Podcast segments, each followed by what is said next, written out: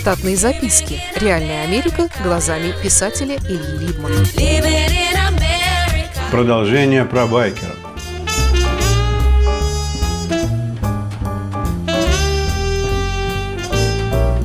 Мысль о посещении какого-то сборища байкеров в соседнем городке в ближайшую пятницу спорадически посещала меня всякий раз, когда я видел мотоциклы на дороге или запаркованными около магазинов. Особенно привлекали внимание те из запаркованных, которые были с картонкой «For sale». Обычно на таких картонках все довольно лаконично, только номер телефона, в отличие от подобных объявлений на машины и плав-средства.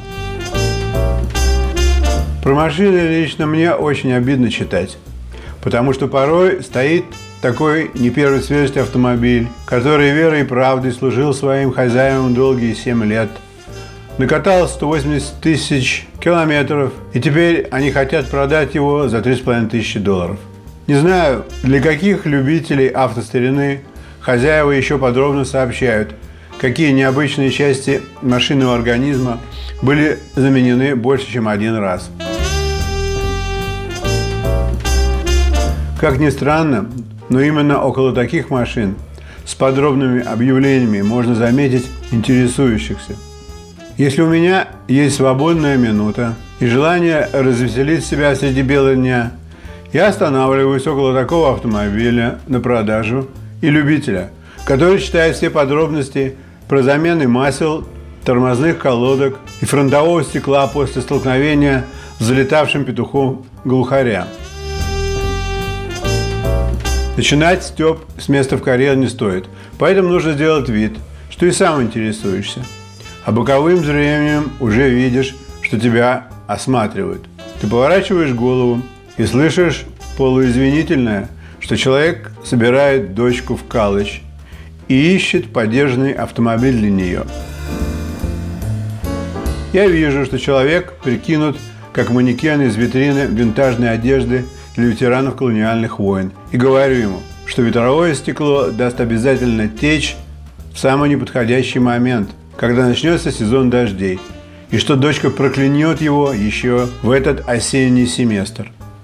Его цепляют сказанное мною, и он называет дочку неблагодарной сучкой. С мотоциклами совсем другое дело.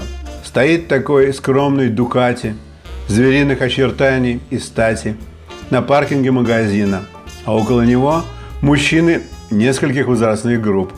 Одному из них приятно вспомнить, как когда-то был и он обладателем чего-то отдаленно пьянящего, как натягивали они с молодой женой черную кожу со спайками по пятницам и устраивали себе скоростной слалом между застывших в трафике на скоростной дороге в город машин – до самого Гринвич-Виллича. Как однажды сломали ему нос, когда среагировал он неадекватно на вопрос утверждения постороннего к его молодой жене, что любит она иметь большое между ног. Другой паренек ставит купленный арбуз на землю и записывает номер телефона с объявления. В эту минуту к Дукате подходит длинноволосый парень в белых доксайдерах на загорелых ногах и ящиком пива под мышкой. Я смутно узнаю парня с постера рекламы шампунем. Тот заводит разговор с интересующимся владельцем арбуза, прикручивая ящик с пивом к пассажирскому сиденью. Их недолгий разговор обрывается после оглашения цены и слов «торг здесь неуместен». Однако в пятницу, после обеда, я твердо знал, где собираюсь провести сегодняшний вечер – Моторадио.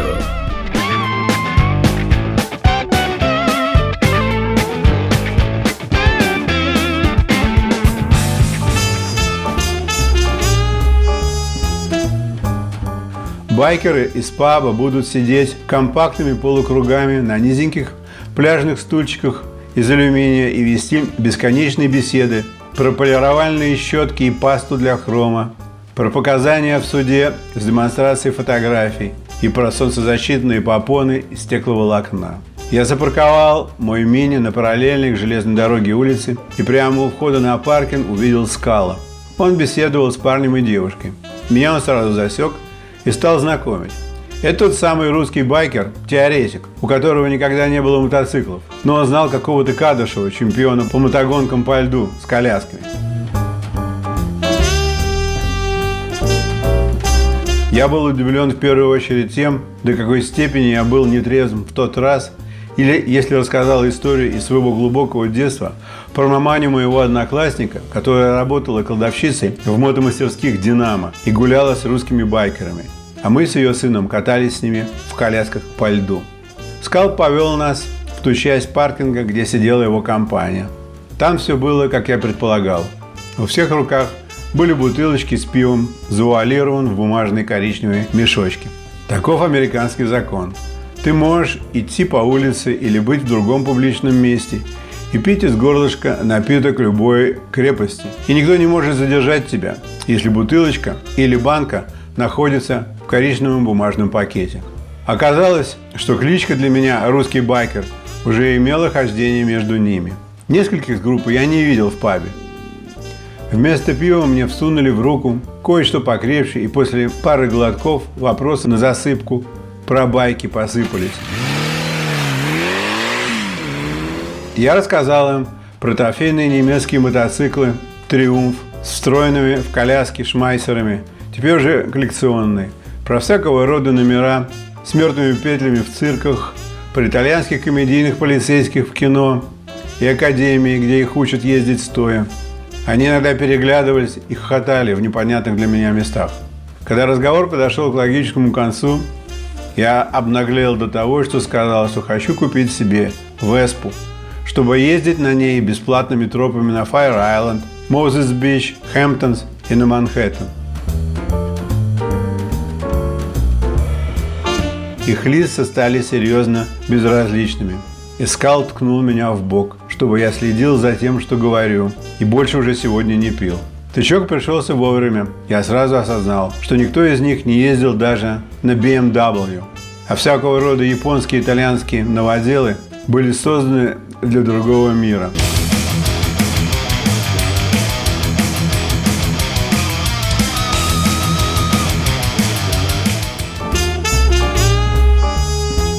Американские байкеры также консервативны по поводу своих Харлейс, как современные Аймиши в Пенсильвании, которые до сих пор не пользуются пуговицами и электричеством в 200 километрах от Нью-Йорка. Штатные записки. Реальная Америка глазами писателя Ильи Либмана. Читайте книги русского писателя современной Америки Ильи Лиммана. В них живо и не скучно описываются нестандартные ситуации, происходившие с бывшими гражданами Советского Союза на фоне американского урбанистического ландшафта. Повести «Алиса» с Райкой, «Второе дыхание», «Время апельсина» и «Малыш 21 века» можно приобрести в интернет-магазине «Литрес» или на сайте писателя читаливы.ру.